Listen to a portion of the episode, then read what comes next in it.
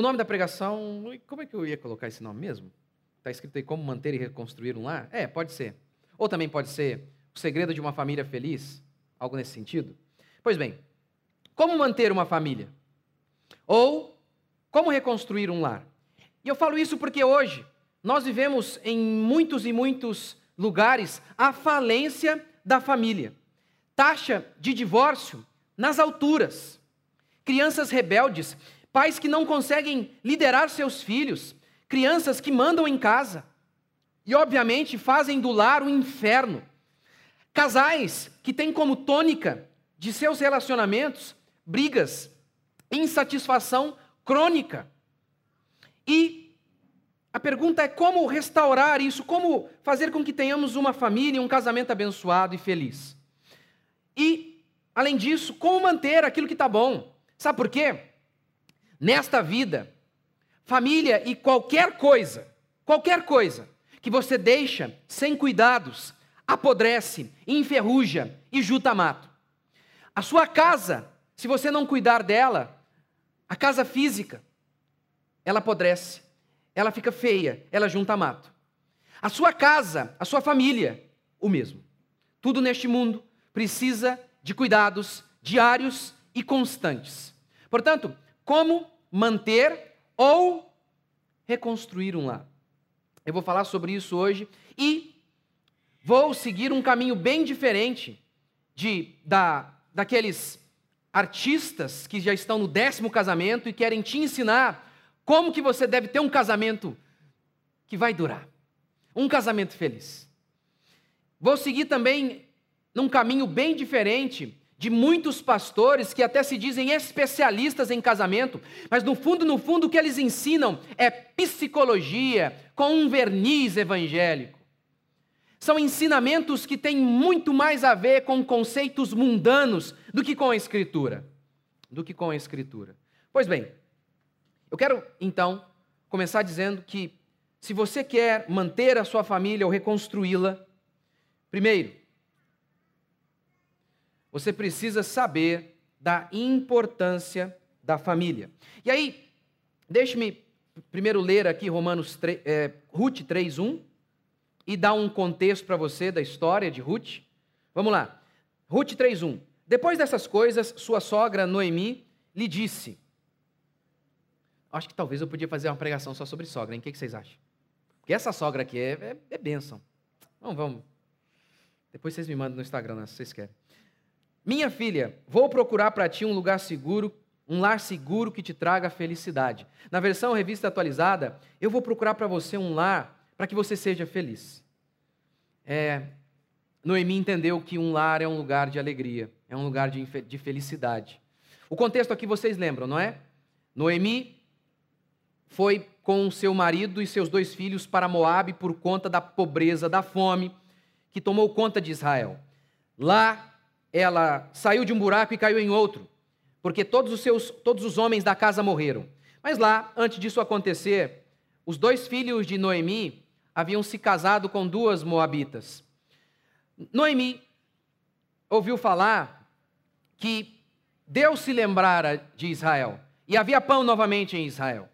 Eles então voltaram. Mas Noemi olha para as suas duas noras e diz: Não, não, eu não quero que vocês venham comigo, porque eu não tenho nada a oferecer. Mesmo que eu tivesse um filho, o que não vai acontecer, demoraria muito tempo para que vocês se casassem. Eu sou um peso para vocês, eu não quero que vocês venham comigo. Ruth diz: Não aceito isso. Eu vou com você. Noemi estava falida financeiramente, amargurada. Ela diz: Não me chamem mais de Noemi, meu nome é Mara, que significa amarga. Estou falida financeiramente, não tenho família, não tenho nada a oferecer, estou destruída na minha alma. Eu sou um caco no chão. Mesmo assim, Ruth diz assim: que Deus me amaldiçoe, que Deus me amaldiçoe se eu me separar de você. Que Deus me amaldiçoe que se, se apenas a morte não me separar de ti. Esse é o contexto da história e eu tenho falado aqui sobre Ruth sobre essa história espetacular que tem como tônica o grande milagre do amor. O grande milagre do amor. Então, como manter e reconstruir uma família? Porque aqui o que a gente tem é uma família destruída e não por conta, por conta de qualquer coisa que não o luto. O luto arrebentou com essa família. Como que eles se reestruturaram e como que nós também nos reestruturamos e como que nós mantemos a nossa família? Primeiro, sabendo da importância da família. Isso é fundamental porque aquilo que você valoriza mais, você cuida mais. Ao longo da história, a família muitas e muitas vezes foi jogada no canto. Por exemplo, Platão acreditava que a família não deveria existir, que uma sociedade seria muito melhor sem família. Ele acreditava que as crianças deveriam ser entregues à sociedade e criadas pela sociedade. Engels, que financiou Karl Marx, chegou a dizer ainda, foi mais longe, dizendo: olha, no começo, lá no paraíso, nem havia família, e por isso era o paraíso. Os homens eram uma espécie de bicho, eles cruzavam com todo mundo, e ali estava o paraíso, e eles sonhavam com isso. Karl Marx, pai do comunismo, ele disse o seguinte em seu Manifesto Comunista, capítulo 2. A abolição da família, ou seja, aniquilação da família. Até os mais radicais se assustam com este propósito do infame dos comunistas. Não tem teoria da conspiração. Não tem teoria da conspiração. A esquerda quer definitivamente destruir a família. E hoje eles já nem escondem mais isso. Já há vários vídeos de vários esquerdistas dizendo isso. Eles realmente acreditam que a nação deve ser a grande família. Hillary Clinton, do Partido Democrata, comunista, ela escreveu um livro, falou sobre isso, sobre a aldeia, que a nação deveria ser a grande família. Entretanto, não é a história bíblica. A história bíblica está centrada na família. Lembra que eu preguei para vocês sobre Êxodo? A grande nação de Israel é o tema do livro de Êxodo. Como aquela nação é formada e como o livro de Êxodo começa? com famílias entrando no Egito. Mostrando que uma nação é sustentada por famílias fortes. Sempre foi assim. Nações que se mantiveram de pé, se mantiveram enquanto as famílias estiveram de pé. Quando as famílias ruíam, como efeito dominó, a sociedade também. E por que a família é tão importante como foi aqui, e é o tema de Ruth? Porque, em primeiro lugar, a família é fundamental para o desenvolvimento humano em todos os aspectos, inclusive cognitivo. Sim, você é mais inteligente com uma mãe presente. E, já que alguns não acreditam quando a Bíblia diz, cientistas também dizem isso. O pediatra José Martins, em sua palestra Os Primeiros Mil Dias da Criança, ele cita várias e várias pesquisas que evidenciam a melhor coisa para o desenvolvimento intelectual, psicológico, emocional de uma criança é uma mãe presente. E aí ele fala dos perigos da creche. Nascemos com 100 bilhões de neurônios. Chegamos à vida adulta com apenas 20. Sabe por quê? Por conta da escola. Não, brincadeira. Quer dizer, também. A escola dominada pela esquerda nos emburrece. Todos aqueles neurônios que não são estimulados morrem. Se você pegar uma criança, ela acabou de nascer e colocá-la no escuro e deixá-la ali, ela vai perder a visão. E o José Martins cita isso, inclusive, em sua palestra. E por que eu estou falando disso? Ele fala em relação às crianças deixadas em creches. Você vai notar essas crianças que ficam lá, os, os bebezinhos no bercinho, eles ficam o tempo inteiro se mexendo. Ele está dizendo que eles estão se autoestimulando porque não recebem estímulos. E ele diz: essas crianças são afetadas aqui, ó. Aqui. Intelectualmente. O quanto que o melhor método pedagógico é uma mãe presente que ama o seu filho. É o que nós vemos no nosso dia a dia. Note, conhecimento ao alcance de um clique. Nunca fomos tão burros. E as pesquisas do PISA de vários, vários órgãos que medem a educação comprovam. Ou o fato de elegermos uma mulher que tem um nível de inteligência quase que beira o animal, prova também isso. Como fizemos isso? Como fizemos isso? A família, ela é lugar de felicidade, como diz o texto. Minha filha, eu hei de buscar um lar para que você seja feliz. Disse bem, Noemi acertou. Porque em Provérbios 18, 22, veja o que está escrito. Quem encontra uma esposa acha quem lhe traz felicidade e alcança o favor do Senhor. Família é fonte de alegria, mas é impressionante como que os homens estão deixando a família de lado em busca de alegria. Eles realmente acreditam que as coisas que este mundo tem a oferecer são mais significativas do que um lar. Preparam-se para trabalhar, preparam-se para o mercado de trabalho, não se preparam para casar. Os homens não são ensinados, e é por isso que tem muita gente ganhando 10, 15 mil reais e frustrado em casa, porque não sabem se relacionar. Eu gosto de citar essa, essa, esse texto, nem sei de quem que é, porque já vi tanto lugar esse texto. O texto é assim: faça bacharel, mestrado, doutorado, pós-doutorado, pós-mega doutorado, pós-mega ultra power doutorado. Repita isso com outra faculdade, depois compre um carro de 70 mil reais, uma casa de 400 mil reais, visite 50 países do mundo e só depois pense, talvez, em se casar. E ter, talvez, um filho, no máximo dois, porque filhos são empecilhos para a vida. Ah, são. Se eu não tivesse filho, já tinha rodado o mundo aí. Morra sabendo tudo sobre o universo e não sabendo nada de um relacionamento comum e do amor de um cônjuge ou filhos. Esse é o pensamento secular pós-moderno. Esse é o pensamento moderno. Não é por acaso que o índice de suicídio está nas alturas. Não é por acaso. Eu estou cansado de aconselhar gente no leito de morte, bem-sucedida, com diplomas, isso, aquilo e aquilo outro, e frustrado, porque não cultivou um relacionamento saudável com sua esposa e com seus filhos. É uma desgraça. Na família, há amor verdadeiro. Por isso a família é tão importante. A Bíblia declara o amor da seguinte maneira: o amor não procura os seus próprios interesses. É na família que você vê isso. E eu explico. Um bebê o que um bebê tem a oferecer. Por que você ama o bebê? Você o ama por aquilo que ele é. Só. Ele não oferece nada. Pelo contrário, ele suga tudo. Um bebê é um parasita. Isso é um bebê. Um parasita é isso. Ele gruda ali no hospedeiro e suga tudo. Isso é um bebê. Porque o seu filho é especial para você. Por quê? Porque o seu filho é especial.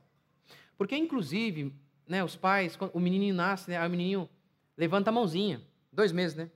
Pastor, você precisa ver meu filho. Nossa, ele é tão esperto. Falei, é, o que, que ele fez? Ele levanta a mãozinha. Impressionante. Todos os pais acham que o filho dele é o mais esperto. Porque o seu filho é especial para você e não tem nenhum problema nisso, não. Por exemplo, no futebol. Meu filho estava lá, jogando. Gente melhor que ele, mas os meus olhos eram só para ele. O moleque lá fez o quarto gol. Estava nem aí. Aquele lá é o bom. Nunca me importei. Você não ama a sua família porque ela é especial. Ela é especial porque você a ama. É diferente. É diferente. Como os nossos pais, por exemplo. O que é uma pessoa que a cada dia vai perdendo beleza, e alguns até consciência, intelecto? O, o que eles têm para dar? Por que os amamos? É porque é por isso que a nossa geração não gosta nem de bebê nem de velho. Porque ali resta só o ser humano mesmo, sabe? Não gostam. Não gostam nem de bebê, nem de velho, porque não tem nada a oferecer, não tem muita coisa a oferecer. Os velhos ainda têm a sabedoria, alguns, nem todos. Mas os filhos vêm apenas como estouro. Aqueles que amam, aqueles que envelheceram, por que o amam? Simplesmente por aquilo que é, porque é o meu pai.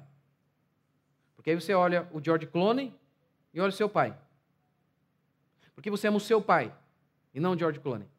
Porque o seu pai é o seu pai. Por isso ele é especial.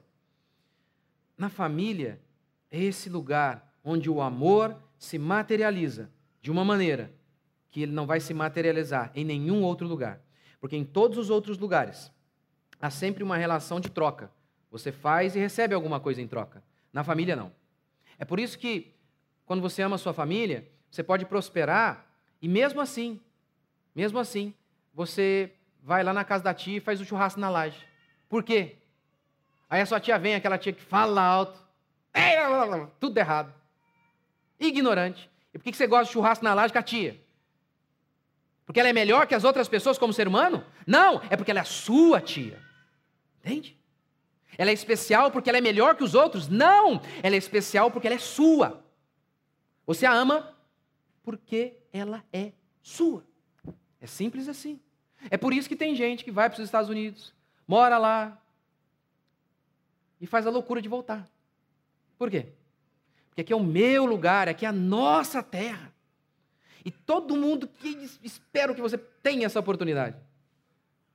Você vai para outro lugar e vê riqueza, as coisas funcionam. Aí você já pousa aqui, já aquele fedor. De repente você já pode ter uma grande emoção, ser assaltado no trânsito ali na hora. Aí você até pensa, isso aqui não tinha lá nos Estados Unidos. Eu não saí de casa assim com essa adrenalina. Aqui a gente sai nem sabe se volta. Isso aqui é que é bom, rapaz. Por que você gosta do seu país? A gente tem que gostar. Porque é nosso. É nosso, é a minha casa, é o meu lugar. É especial não porque é melhor que os outros, é porque é o meu. E a família tem isso também, tem esse aspecto. É meu, por isso ele é grande. Por isso ele é espetacular. É na família que, por meio do amor, tudo pode ser superado. Aqui elas perderam tudo, mas elas tinham uma a outra. Só isso. A nora e a sogra. E, a, e assim, elas enfrentaram, elas superaram. É isso que a gente precisa. Todo mundo tem os seus momentos de fraqueza, como Noemi teve. Noemi estava angustiada, mudou de nome. Todo mundo tem aquele momento de falta de esperança. Todo mundo precisa de alguém que, que te ama, que quando você está na fossa, sem nada, no chão, fedido, arrebentado, mas que te levanta. E por que, que te levanta se você não tem nada? Nada a oferecer. É porque ama você, é só isso. Eu fico pensando, na minha vida, teve um momento que eu pensei, eu não aguento mais. Eu vou voltar, vou voltar, não quero mais fazer seminário. E a minha mãe falou: "Não, você vai ficar". Um outro amigo falou a mesma coisa para a mãe. A mãe falou: "Volta, volta, meu bebê". Resta dizer que eu estou aqui, o moleque tadinho. Eu estou aqui por causa da minha mãe. Eu estou aqui porque alguém me ajudou. Alguém que naquele momento que se fosse outro, falasse, seu frouxo, seu fraco. E eles estariam certos. E eles estariam certos ao dizer isso. Mas quem ama você fala, não, vamos continuar, vai dar certo. Agora você está frouxo, mas você vai melhorar. Na família há amor verdadeiro. E a gente então valoriza. Esse é um princípio para manter a família e para reconstruir. Saber que ela é fundamental. Como diria Chesterton, não há nada mais extraordinário do que um homem comum com seus filhos comuns. Segundo, como manter nossa família e como restaurar uma família que está destruída? Saber que a vida é sofrimento. A vida é tragédia. É inescapável isso. Noemi saiu da pobreza e encontrou luto. Fugiu da miséria e encontrou a morte. A existência é tragédia. Essa é a existência. Mas não pense que ao descrever a existência assim, eu estou dizendo que a existência ela é ruim. É que você está acostumado que para ser bom tem que ser livre de todo tipo de sofrimento e isso não existe. Não neste mundo caído. Não existe. E obviamente, a família não é uma ilha separado deste caos que é este mundo. Na família também há sofrimento. Mesmo em boas famílias, há sofrimento. Mesmo porque o amor tudo sofre, diz Paulo, não é, não é isso? Ora, se na família é o lugar em que o amor se materializa e o amor tudo sofre, é natural que haja sofrimento também na família. Ter filhos é, é, é sofrimento. Criar filhos é sofrimento. Criar filhos é sofrimento porque você se sente culpado inúmeras vezes, você se sente. Eu pensei nisso essa semana. E estou lá mais uma vez, me perguntando: fiz o que era certo? Fui de mais ou de menos? Fiz além da conta ou fiz menos que eu deveria ter feito? Eu, eu, era assim mesmo que eu deveria agir? Uma culpa. E uma culpa por quê? Porque as crianças, elas não têm dó, não. Elas exigem o máximo de você. E ao exigirem o máximo de você, você percebe que você é pecador. E eu pensei isso essa semana. Eu falei, rapaz, eu, eu nunca me senti tão culpado depois que eu tive filhos. Depois que eu tive filhos, eu falei, gente, eu não presto. Porque o amor é paciente. Eu já perdi a paciência com eles várias vezes. Várias vezes. E aí eu pensei esses dias, eu estaria mais feliz, eu acho. Acho que eu estaria mais em paz. Porque eles me atormentam. Sim, é sofrimento, é lutar, lutar com a culpa, é lutar com a percepção de que você é falho. E para eles também é sofrimento, para as crianças também, porque um bom pai é alguém que está frustrando a criança o tempo inteiro. Isso é educação. Educação é basicamente isso aqui. Eu vou dar um resumo para você do que é educação. É falar um monte de não. Pai, pode? Não. Mas, pai, não. Às vezes, eu, nossa, é até no automático. Pai, não, não pode. Tadinho. e, e é sofrido, é sofrido para nós também. É sofrido. Eu me lembro de um pai que a menina queria casar com um cara pagão, ímpio. E a menina estava apaixonada. E o rapaz veio à casa e ele falou: Não, você não vai casar com a minha filha. Você não vai casar com a minha filha. A menina ficou chorando uma semana no quarto. Qual pai vê a sua filha chorando por uma semana e não fica com o coração em pedaços? Ambos estavam sofrendo. Tanto o pai que fazia o que era o correto, como a filha. Está vendo? É sofrer. Criar filhos é sofrer. É sofrimento para eles também, porque o pai está dizendo não, não, não, não, não. Amar é sofrer. Mas não há problema nisso. A vida é assim. O problema é que a nossa geração, do mertiolate que não arde, do playground de borracha, essa geração desaprendeu a sofrer. Desaprendeu a lidar com o sofrimento e por isso sofre muito.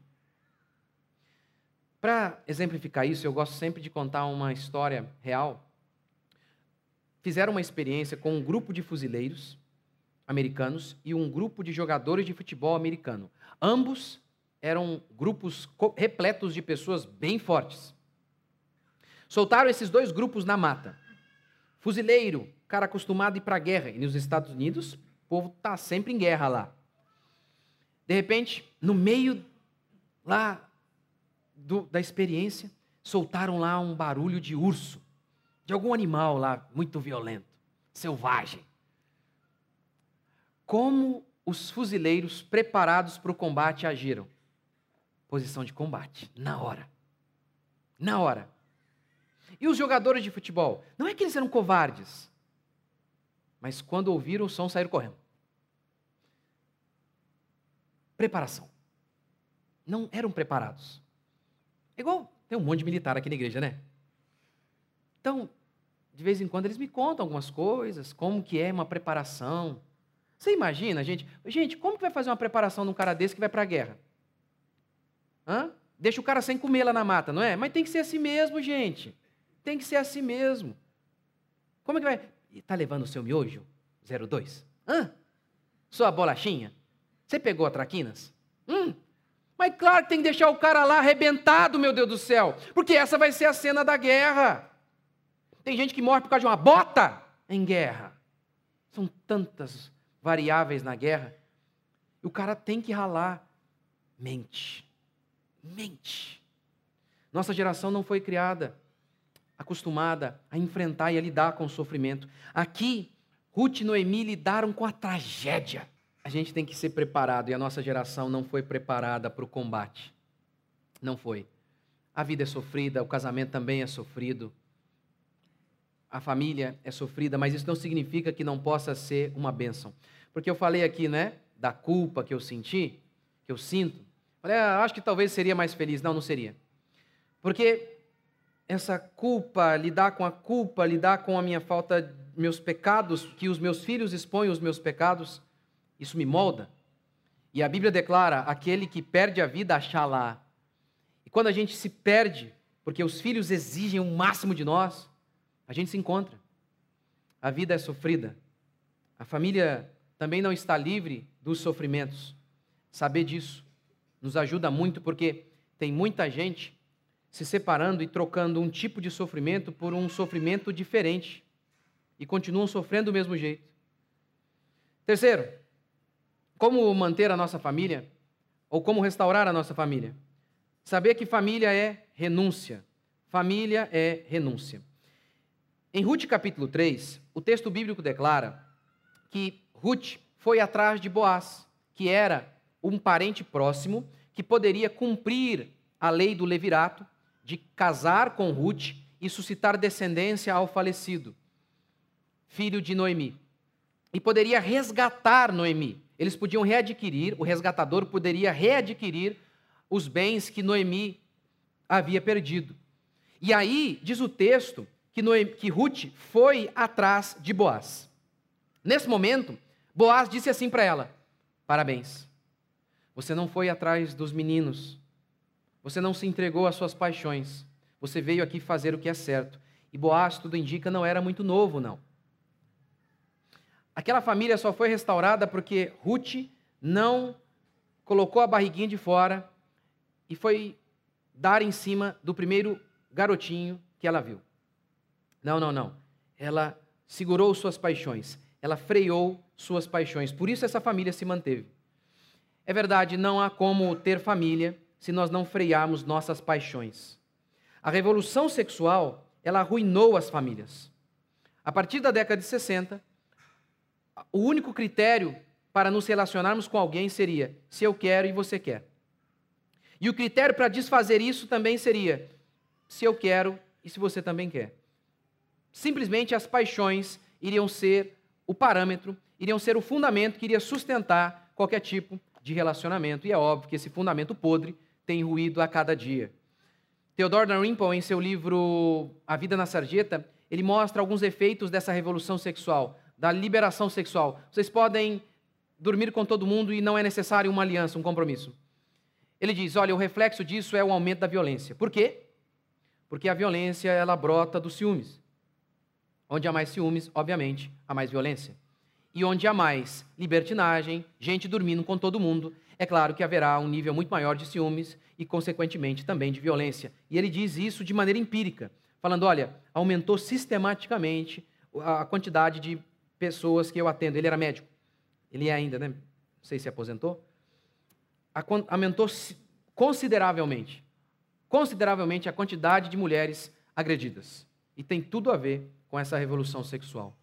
Pessoas acostumadas a dormir com o meio mundo, obviamente, possuem dificuldade para o preceito cristão de casar com uma mulher e ficar com ela até o fim de seus dias. O livro O Manual Politicamente Incorreto, a autora faz uma citação interessante. A curto prazo, os homens muitas vezes valorizam o sexo promíscuo, mas rejeitam esposas, mas querem esposas fiéis.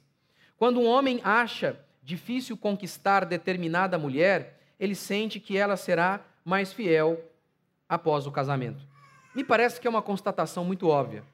Os homens gostam de dormir com a mulher fácil, mas querem casar com a mulher difícil. Me parece que é uma constatação muito óbvia. Por isso, a família de Noemi, a família de Ruth foi reestruturada porque houve alguém ali que lutou contra as suas paixões. Por isso, não há nada mais importante do que lutar pela pureza, pela sua pureza sexual e também pela pureza sexual de seus filhos. Para que você não esteja gerando um pervertidozinho aí, que pode lá na frente terminar com um casamento em frangalhos, porque não dominou suas paixões. Então, você tem que pensar, primeira coisa, se uma criança deveria ter celular. Por que uma criança tem que ter, ter, ter celular? Alguns adultos não deveriam ter celular. Alguns adultos não deveriam. É um verdadeiro absurdo. Um verdadeiro absurdo. Quando chegar a hora, então coloque algum software para que você controle tudo que o seu filho assista. Vai por mim. É o melhor caminho. Mas não devemos, para manter uma família e reestruturá-la, não devemos lutar apenas contra paixões sexuais. Todo tipo de paixão deve ser subjugada dia após dia. Por exemplo, preguiça. Você já viu? Você já viu em alguma palestra pastores dizendo: o seu casamento é uma desgraça, porque você é um preguiçoso. Você já viu isso? Não, não, eles vêm sempre com aquele papinho lá. Ai, faz noite romântica, apimenta a relação, vai para um lugar diferente. E como é que faz o pop para apimentar a relação? Hã? Ah, vai para um lugar diferente. Meu amigo, lugar diferente, o meu lugar diferente é, é, é talvez ir na casa da sogra. Você entendeu? Não, vamos fazer uma coisa louca dessa vez agora. Vai com tudo. Vai onde? Vamos para a praça. Entendeu? Como assim? Que negócio é esse, gente? Que negócio é esse? E vem com esses papinhos, sabe? Esses caras que estão com seus casamentos falidos. Vocês já ouviram eles falando isso? A sua família é ruim porque vocês são preguiçosos.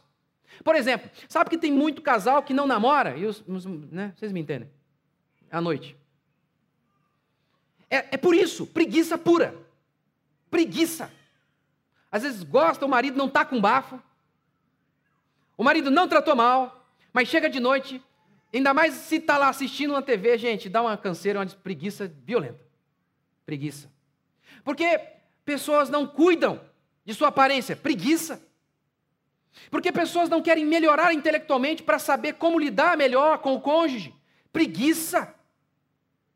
Veja outra, outro, outra paixão que precisa ser dominada: a falta de paciência. Eu sei que muitas vezes você diz, mas eu sou assim. Não. Tá, se você é, você é um pecador, você está errado. Você está errado. Não pode tratar de maneira ríspida. Eu ah, irado quando um filho meu mais velho fica perdendo a paciência com o mais novo. Eu não aceito. Eu fico doido. Falo, não faça isso. Você não pode tratar o seu irmão assim. E todas as vezes repreendo, todas, nunca me canso. Sim, porque é assim que você vai ter que lidar com os pecados de seus filhos, por meses e anos, dizendo, não pode e não aceito. E repreende de novo, e de novo, e de novo, até que ele pare. O que pode levar anos. Leve anos. Está vendo? Ser pai é isso. Ser pai é isso. Tem a ver com firmeza de caráter. Ai, meu jeito. É, eu contei para vocês aqui, né, antes de gravar. Ai, gente. Vou contar outra agora. Meu filho, semana passada, ele pegou o copo e colocou o copo em cima da mesa, de, o copo de Nescau, e o copo caiu.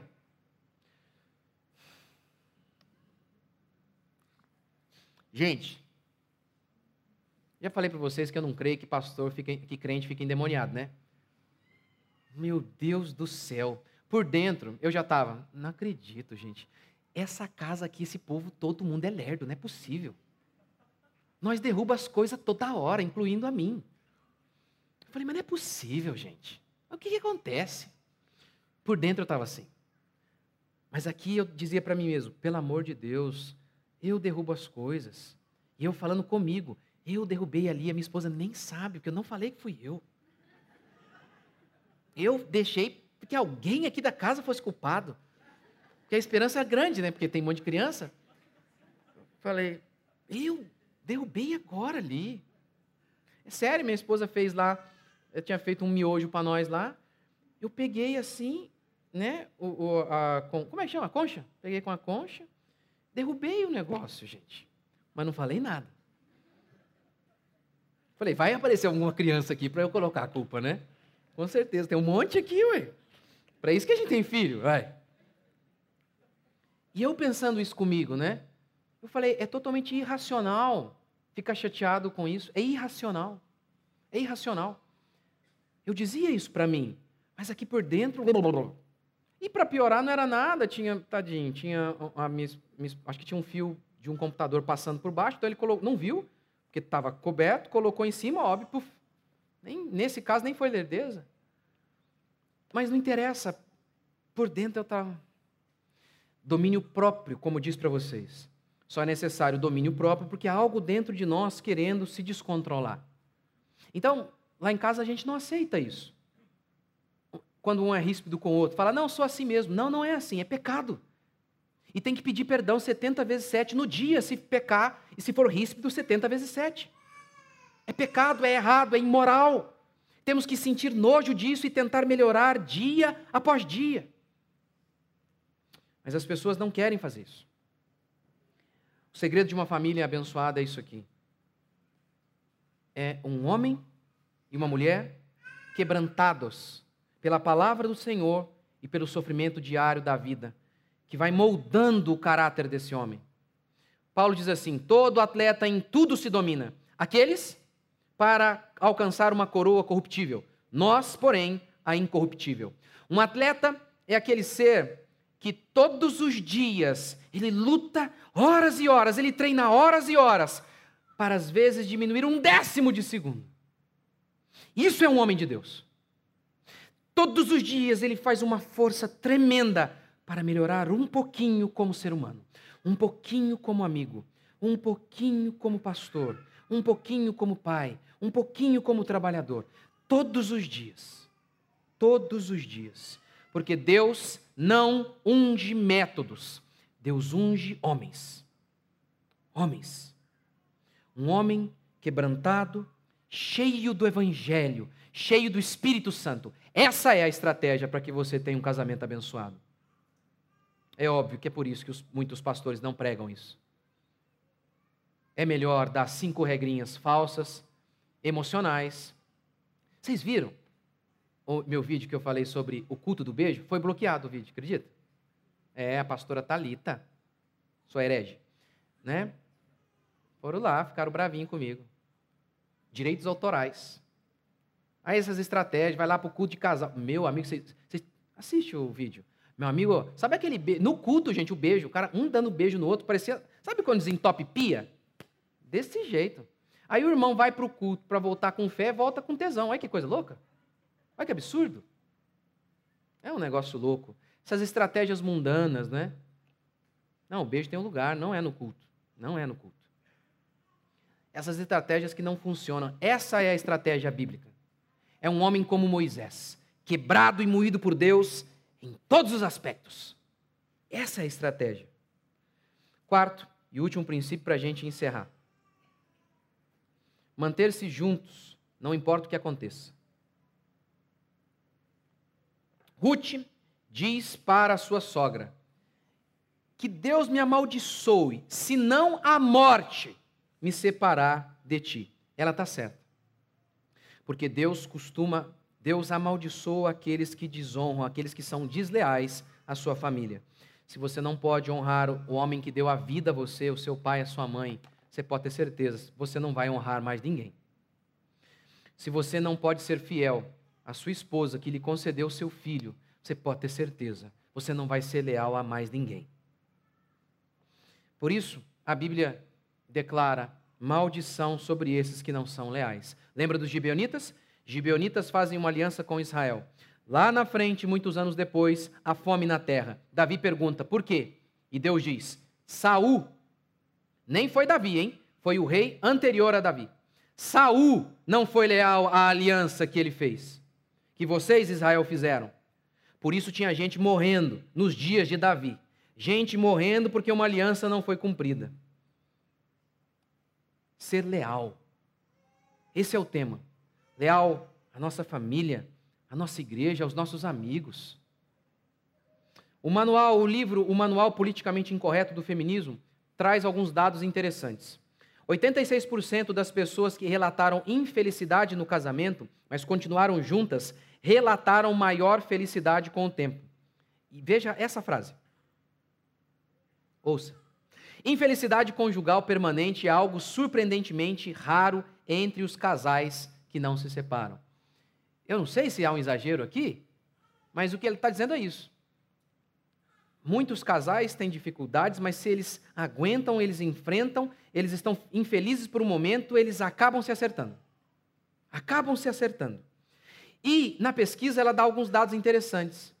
Muitos daqueles que saem de um relacionamento infeliz, muitas vezes acabam trocando por outro relacionamento infeliz. O que muda é o tipo de problema. É por isso que lá em casa, por exemplo, quando a gente se casou, né? Eu e minha esposa, logo no começo, então no começo tinha às vezes alguns arranca-rabo lá. Óbvio, fruto de puro pecado. E aí um dia tivemos lá uma discussãozinha, uma divergência lá. Na época não tinha arma, né? Então, para acabar a discussão. E aí ela. Eu fui dormir e reparei que a minha esposa não veio. Falei, mas, uai, uai, uai, uai. Que isso? Aí eu fui lá, falei, Vai, Dani, você não vem? Não, vou dormir na sala hoje. O quê? Aqui? Na casa Mocelim? Não, não tem isso não. Vamos dormir junto e de conchinha ainda. Abraçadinho. Eu, eu lembro que algumas vezes, né? A gente teve alguma discussãozinha, às vezes do nada ela falava, ah, tipo assim, não tá bom para você? E eu sempre disse para ela, nem de brincadeira, nem em pensamento, porque eu sou um homem e eu me casei com você, eu prometi, eu vou ficar com você até o final. Até o final. Eu falo isso para minhas filhas direto. Filhas, vocês nunca vão chegar aqui e descobrir que o papai foi embora. Nunca. Agora, para se manter junto, é óbvio que tem um elemento fundamental em se tratando de pecadores: perdão. Quantos pais ficam magoados com seus filhos? Porque filhos têm um dom de magoar com gosto. Eles têm o dom. Eles sabem. Ou não sabem nada da vida, mas sabem como deixar um pai triste. Como sabe? Pais também entristecem filhos. Perdão mútuo. Perdão mútuo. Em Malaquias, o profeta disse assim: para evidenciar a vinda de Jesus, o Messias. Quando o Messias viesse, ele iria converter o coração dos pais aos filhos e dos filhos aos pais, para que eu não venha e fira a terra com maldição, diz o Senhor. Olha, famílias desestruturadas, relacionamentos quebrados entre pai e filho amaldiçoa a terra. Lembra o que eu falei para vocês lá no começo? Que é uma família de pé que mantém uma, uma, uma nação? Re, restaurar os corações. Essa é uma evidência clara de um crente. Essa é uma evidência clara de um crente. Um crente perdoa. Muitas vezes lá em casa meus filhos me entristecem daquele tipo de que você vai dormir sem vontade de acordar. Esse é o tipo de tristeza. Eu os repreendo e repreendo todas as vezes. Mas digo, está perdoado. Bola para frente. É, eu não, eu não estou querendo dizer com isso que a gente aceita todo tipo de coisa. Não é isso que eu estou dizendo. Que tudo que eles fazem, eu sempre falo que é lindo. Não, não, não, não é isso. Né? Já, lembra que eu já falei para vocês isso? Esses papinhos hoje, não, não é isso que eu estou dizendo, não. É, por exemplo, Fui lá num jogo de futebol, lembra? Lá em Taubaté, aí lá na fila, lá na fila do jogo, um pai, campeonato, né? O pai olha para o filho, acho que ele ficou, amarelou, o pai amarelou, arregou, viu que tinha um monte de moleque. Aí ele olhou para o filho e fala: É, filho, não liga não, a gente veio só para divertir. Eu imediatamente falei para meu filho: A gente veio para ganhar. Não tem, eu não estou nem aí se eu vou ficar feliz, eu quero ganhar. Nós vamos ganhar, moleque. E aí o que aconteceu? Perdemos. É, tá pensando o quê? Mas assim, e aí outro dia, no outro jogo, em outro jogo, o time dele perdeu também, e o técnico xingou o juiz, porque falou que o juiz roubou. Paz, rapaz, meu amigo, gente aqui conhecida da cidade, parecendo um macaco no, no, no, no, no alambrado gritando, xingando o juiz. E eu assim, oh, oh. E eu ali, né? Você é juiz ladrão. E aí acabou o jogo, né? Os pais, perdemos, mas nós éramos melhores e não sei o quê. E bababá. E o meu filho também veio com isso, né? Ele é pequenininho. Pai, juiz ladrão. Né? Eu falei, não, vocês são muito ruins. Aí eu pedi desculpa, eu falei, eu acho que eu não, não me expressei da melhor maneira. Para vocês serem ruins, vocês têm que melhorar muito. Vocês são horríveis. Horríveis. Não acerta uma bola. Não, não acho que a ideia de perdoar significa dizer que os meus filhos, que os seus filhos sejam o máximo. Não, não é isso. Eu digo, você me magoou muito, você me entristeceu muito. E se você continuar assim, na realidade, vai ser até difícil lá na frente que a gente tenha um relacionamento saudável se você continuar assim. Na Bíblia, inclusive, seria apedrejado até a morte. Mas está perdoado, bola para frente, não tem aquele, aquela ideia de achar que eles têm que ser o máximo, os melhores. a gente perdoa e continua. Simples assim. Perdoa e tenta de novo. Quantas vezes for necessário. O mesmo se dá aqui na igreja, o mesmo se dá se nós quisermos manter os nossos relacionamentos ou até restaurá-los. Se a água é tudo o que um sedento anseia, se o barulhinho da chave é tudo o que o algemado busca, o perdão é tudo o que nós, pecadores, precisamos. Tudo, tudo, tudo, tudo. Você nunca deveria ficar surpreso com os pecados dos homens, porque a nossa capacidade para fazer o mal é inimaginável. O que você precisa é ter uma capacidade de fazer o que Jesus nos ordenou a fazer. Se eu perdoei vocês de seus pecados, e os seus pecados em relação a mim não podem ser comparados com os seus pecados em relação ao próximo. Porque tudo aquilo que o próximo fez para vocês é infinitamente menor do que aquilo que vocês fizeram contra Deus. Por quê? Ora, quando você peca, você mata um adulto, há um tipo de punição. Quando você mata uma criança, há um outro, é totalmente diferente, ou não é? É diferente o mesmo crime com certas pessoas. Dependendo do tipo de pessoa que você comete o crime, há um tipo de punição.